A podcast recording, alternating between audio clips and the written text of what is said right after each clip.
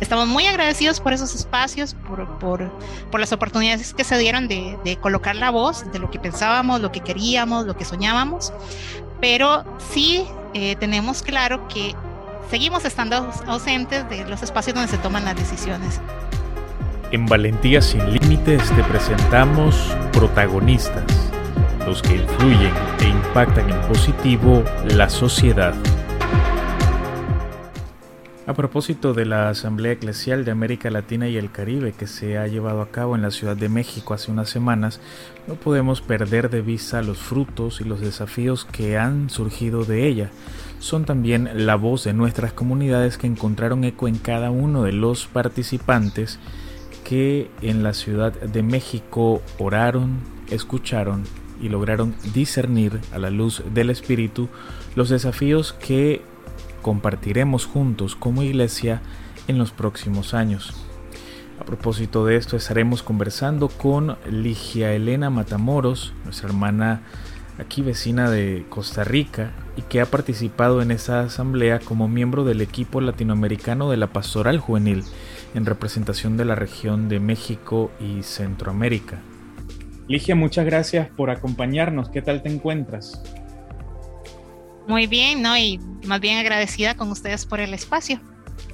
Ligia, cuéntanos un poco de esa experiencia que recién has vivido en, en, ese momento inédito de nuestra primera asamblea eclesial de América Latina y el Caribe. ¿Cómo ha sido todo lo que has visto y oído en, en ese lugar también especial para Latinoamérica que es junto a nuestra Madre de Guadalupe?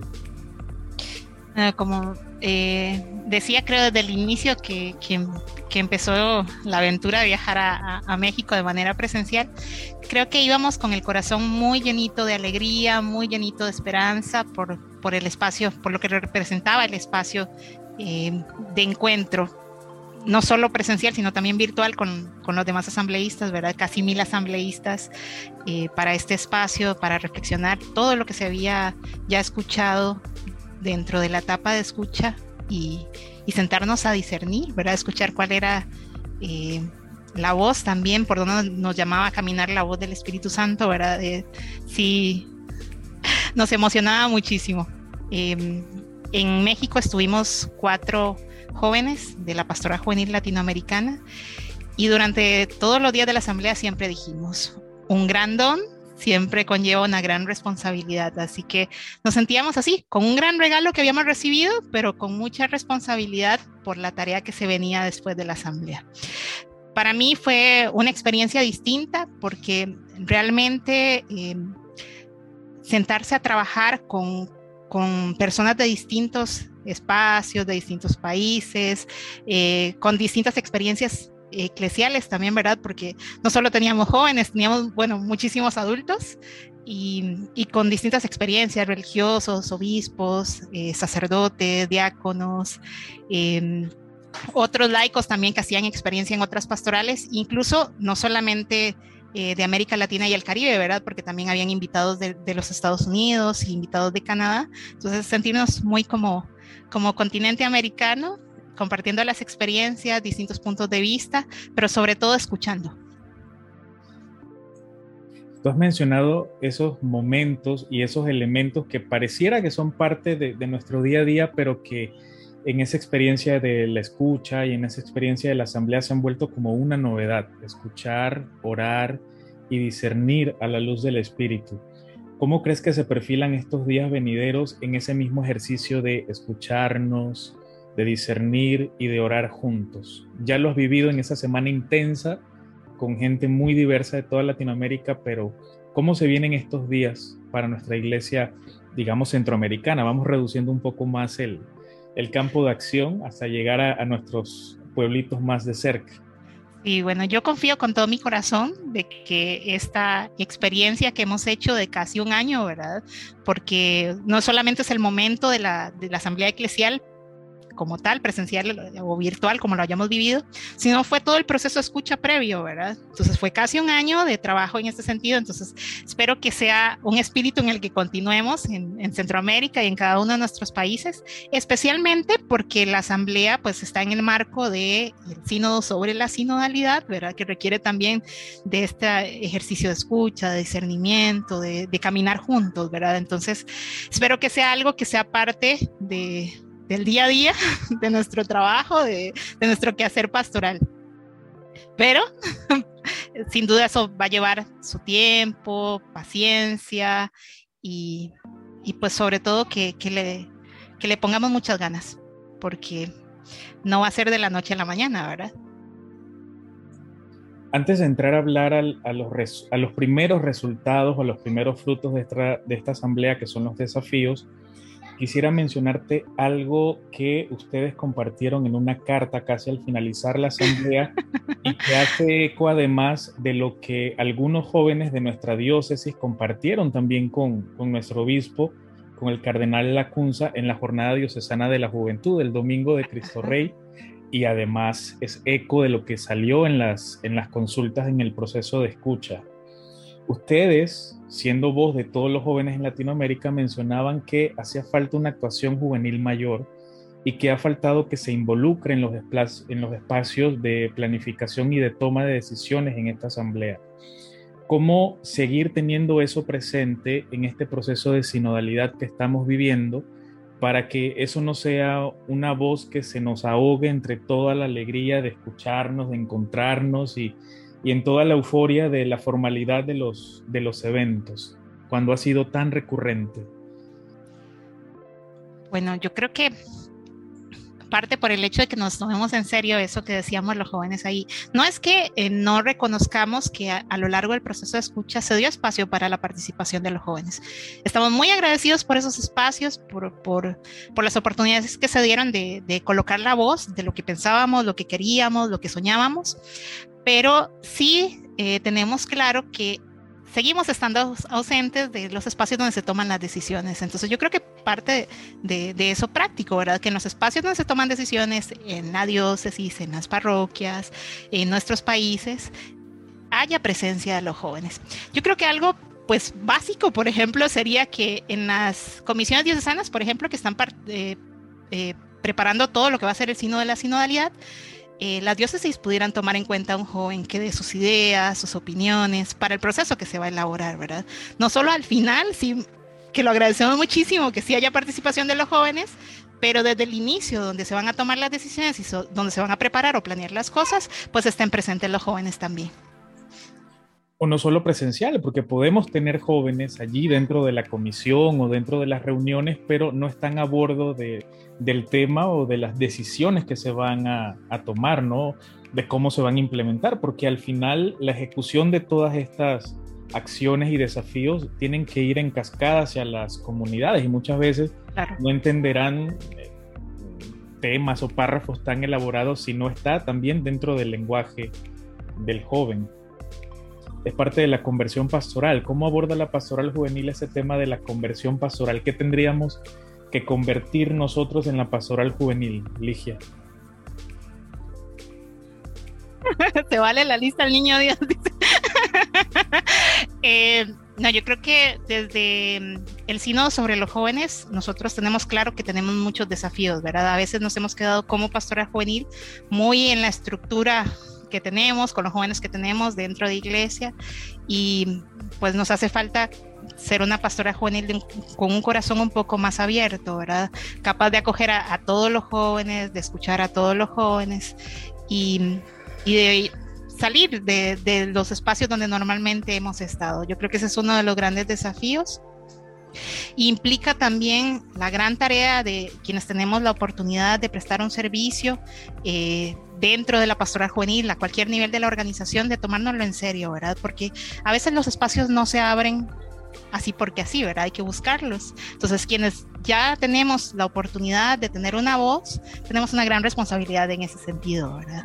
Eh, no es que las cuatro que estuvimos en México, eh, pues fuéramos nada más a vivir la bonita experiencia, ¿no? Como lo decía al principio, sabíamos que teníamos, eh, habíamos recibido un gran regalo y teníamos que tomárnoslo en serio, ¿verdad? De verdad que intentamos aprovechar cada oportunidad que se dio, cada espacio que se dio para que se notara que habían jóvenes, que, que ahí estaban presentes y que queríamos eh, pues hacer camino con toda la iglesia, ¿verdad? No solamente nosotros por separado. Así que yo creo que, que tiene que ver en esas dos líneas, ¿verdad? En tomarnos muy en serio eh, el momento que estamos viviendo, este tiempo de gracia, pero también en, en, seguir abriendo el corazón para que todos sientan que, que esta es su casa, ¿verdad? Que la iglesia es su casa, que es para todos y todas. Ligia, y en esta región que, que representas, que logras visualizar en, en, tu servicio pastoral, ¿qué avances hemos tenido a partir de ese sínodo de los jóvenes y ahora, en, ese momento, en el sínodo sobre la sinodalidad? ¿Qué avances hemos logrado y qué nos hace falta para poder avanzar y aplicar esos desafíos que nos ha dejado la Asamblea Eclesial? Eh, yo sé que es reciente, ¿no? Porque apenas fue 2019, 2018, 2019 que esto sucedió, pero ¿qué avances hemos empezado a dar en nuestra región? El espacio del Sino de los Jóvenes fue un espacio muy rico para, para la región, para toda América Latina, pero también para la región, porque nos llevó a eh, realmente ir a, cuáles eran las necesidades, cuáles eran las realidades de los jóvenes de nuestros países. Creo que esa fue una gran oportunidad de, de acercarnos, de conocer. Sin embargo, como lo decía también en una de las entrevistas en la asamblea, eh, desde la pastora juvenil nosotros sentimos que una vez que terminó el sino de los jóvenes fue como cambio de chip, ¿verdad? Venía el Sino de la Amazonía, luego vino eh, la Asamblea Eclesial y ahora el Sino de la Sinodalidad, y entonces ya dejamos de hablar de jóvenes y la reflexión que surgió, pues a veces como que se quedó ahí, ¿verdad? Guardadita en el, en el cajón y entonces eh, yo creo que la, la, Asamblea y este proceso de Sino de la Sinodalidad nos, nos da la oportunidad de volver sobre ese camino que ya se había hecho, ¿verdad? Porque los jóvenes también son parte de la iglesia.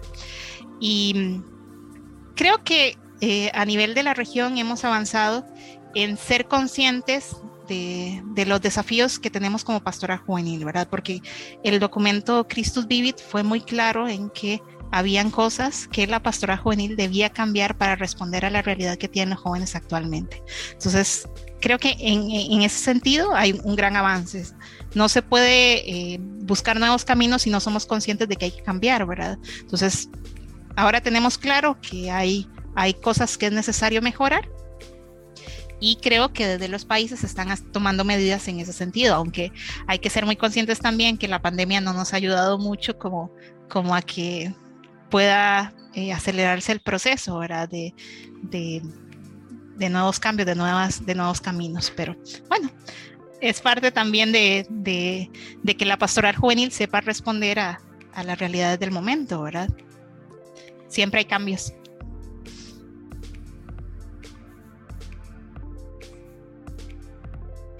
Definitivamente volvemos a ese tema de la conversión pastoral, que es todavía un ejercicio que no debemos engavetar, o sea, Christus Vivit no hay que guardarlo en, en, ninguna de las gavetas, sino mantenerlo en el escritorio porque es nuestra experiencia juvenil de sinodalidad. Ya nosotros, los jóvenes, hemos vivido esa experiencia de sinodalidad y ahora tenemos que ofrecerle esa misma experiencia a toda la iglesia, porque ya hubo un sínodo al respecto y la implementación que, que, se le esté dando es la que nos permite entonces ayudar a hacer comunidad juntos. Siento que por allí va ese primer desafío pastoral de la asamblea, ¿no? Y bueno, el, yo siento que como desafío a veces eh, pues quedó como, como un poquito corto, ¿verdad? Eh, quizás un verbo un poquito más fuerte nos hubiera ayudado eh, un poquito más, porque es reconocer y valorar, ¿verdad? Creo que no solamente reconocer y valorar el protagonismo de los jóvenes, que ya está ahí, ¿verdad? Es importante, pero no, no es lo único. Creo que las orientaciones pastorales que incluyeron para, para el desafío, pues nos ayudan un poquito más a, a, comprender por dónde va, pero sí nos alegra mucho. Fue definitivamente una emoción cuando presentaron los desafíos y los jóvenes eran el primero, ¿verdad? Eh, eso abre muchísimas oportunidades para, para que ese camino que se inició con el Sino de los Jóvenes pueda seguir adelante. ¿Qué verbo utilizaría Ligia para, para, para ese primer desafío de la Asamblea Eclesial? Es que durante el, el proceso de escucha y también durante la asamblea insistimos mucho en que a los jóvenes no solo había que escucharlos, sino que había que darles la oportunidad de participar en los espacios donde se toman decisiones, ¿verdad? Entonces, está muy bien, muy bonito que se reconozca el protagonismo de los jóvenes, pero ok, vamos a involucrarlos, ¿verdad?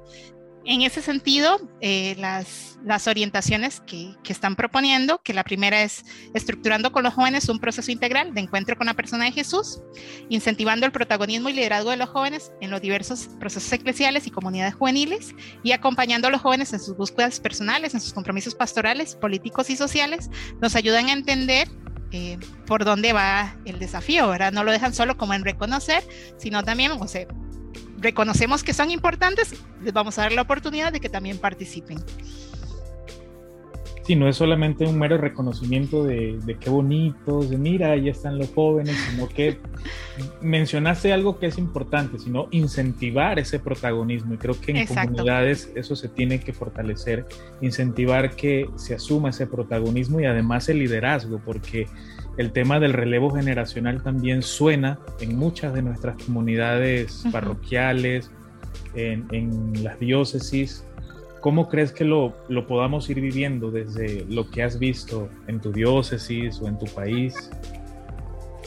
Es muy importante que le apostemos a este tema del trabajo intergeneracional del que habló muchísimo el Papa Francisco durante el Sínodo de los Jóvenes que quedó muy presente en la, en la exhortación, porque Em, como jóvenes nosotros tenemos que reconocer que hay un camino que ya se ha hecho antes, que es importante, que debemos valorar, porque quien no conoce su historia, ¿verdad? Eh, corre el riesgo de repetir los mismos errores.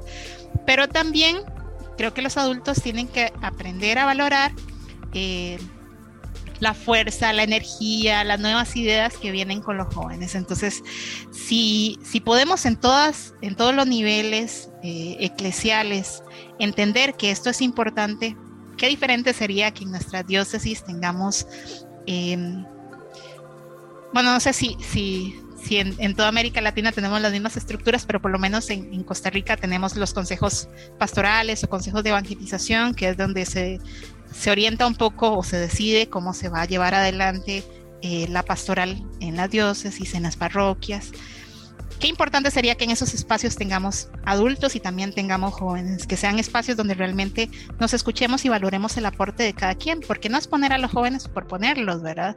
A veces podríamos caer en eso, o sea, sí, ya eh, los vamos a poner porque es necesario que los pongamos, porque se ha pedido que los pongamos, pero eh, no se les va a tomar en cuenta realmente, ¿verdad? O de repente tenemos jóvenes en esos espacios, porque también pasa que tenemos jóvenes en espacios donde pueden aportar muchísimo y de repente hay temor de, de asumir ese, ese servicio que nos han dado. Yo creo que, que, va de ambos lados, ¿verdad?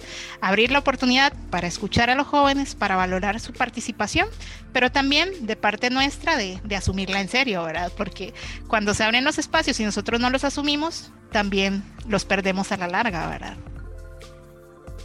Y asumir esos espacios es decisivo porque además los otros 11 desafíos también son vividos por los jóvenes, el tema de injusticias sociales, el tema de la participación de la mujer.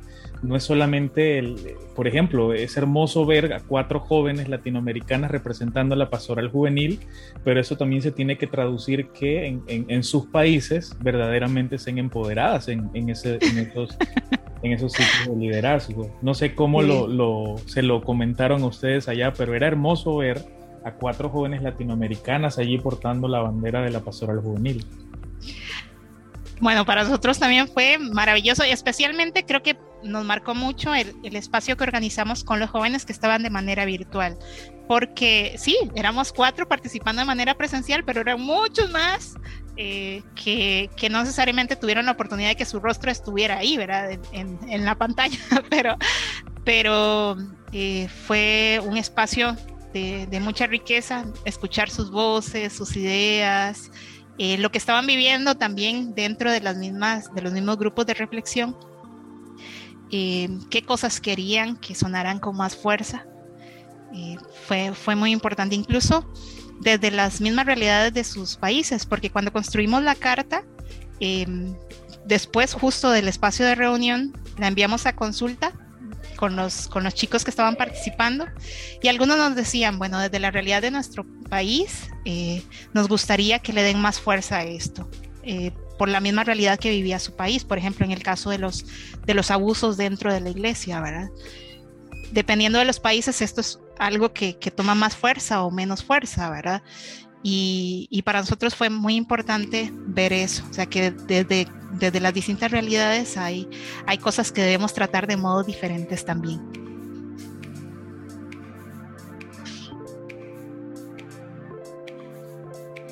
¿Qué llamado o qué mensaje hace Ligia a los jóvenes en la diócesis de David para que consideren y tomen en serio todo lo que ustedes han aportado a esta asamblea y que ahora es tarea de nosotros en nuestras parroquias y diócesis?